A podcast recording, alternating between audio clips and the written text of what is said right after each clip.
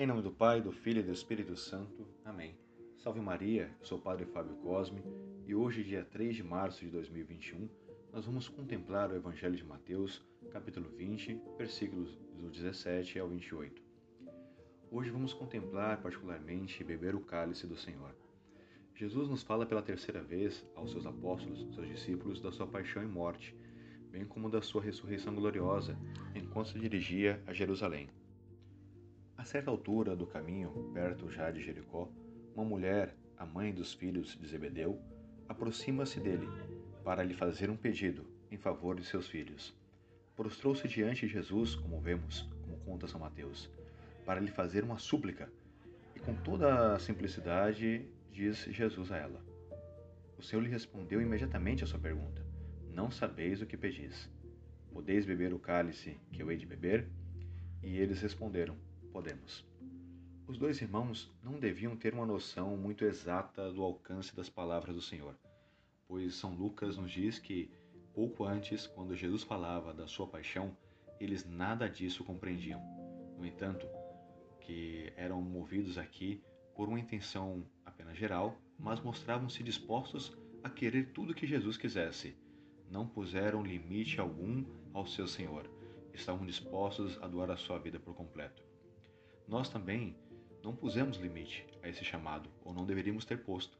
Por isso estamos aqui e buscamos a santificação e a salvação. Porém, o não pôr limite implica-nos a cumprir em tudo a santa vontade de Deus, especialmente em nossas orações.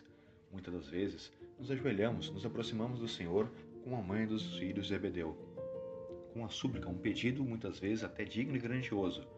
Porém, é necessário ter a disposição de cumprir a vontade de Deus que é o que toca no íntimo, no orgulho, na soberba de cada um de nós, onde falta muitas vezes a confiança na providência divina. Muitas pessoas, quando vão rezar e fazer uma súplica, um pedido, às vezes se veem limitadas, às vezes se assustam, têm medo de se entregar nas mãos de Deus, achando que Deus vai lhes castigar, vai lhes fazer algum mal ou vai lhes permitir o mal na vida.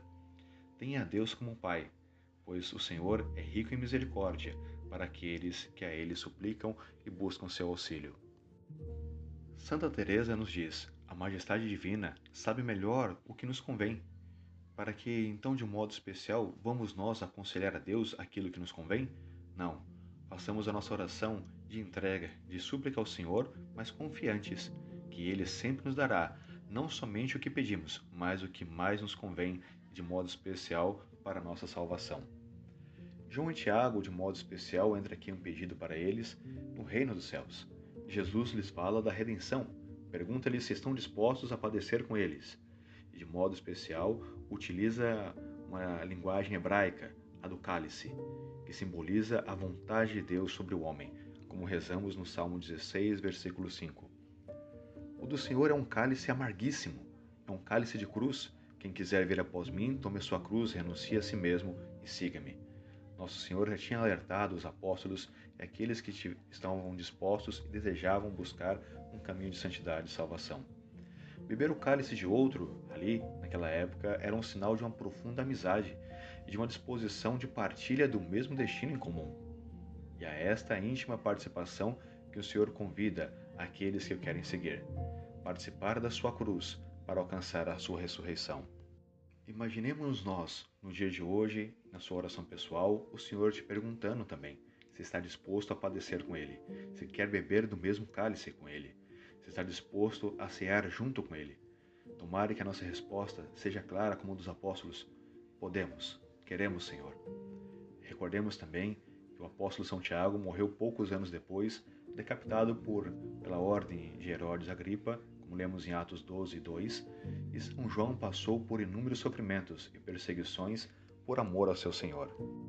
Nós sabemos que Jesus sabia muito bem o destino dos dois apóstolos. Porém, o Senhor incita-lhes para que eles respondessem, eles tivessem consciência da grandiosidade do que estava por vir. Nós devemos, portanto, recordar como São João Crisóstomo, que dizia que as coisas de grande valor só se conseguem a um preço muito alto.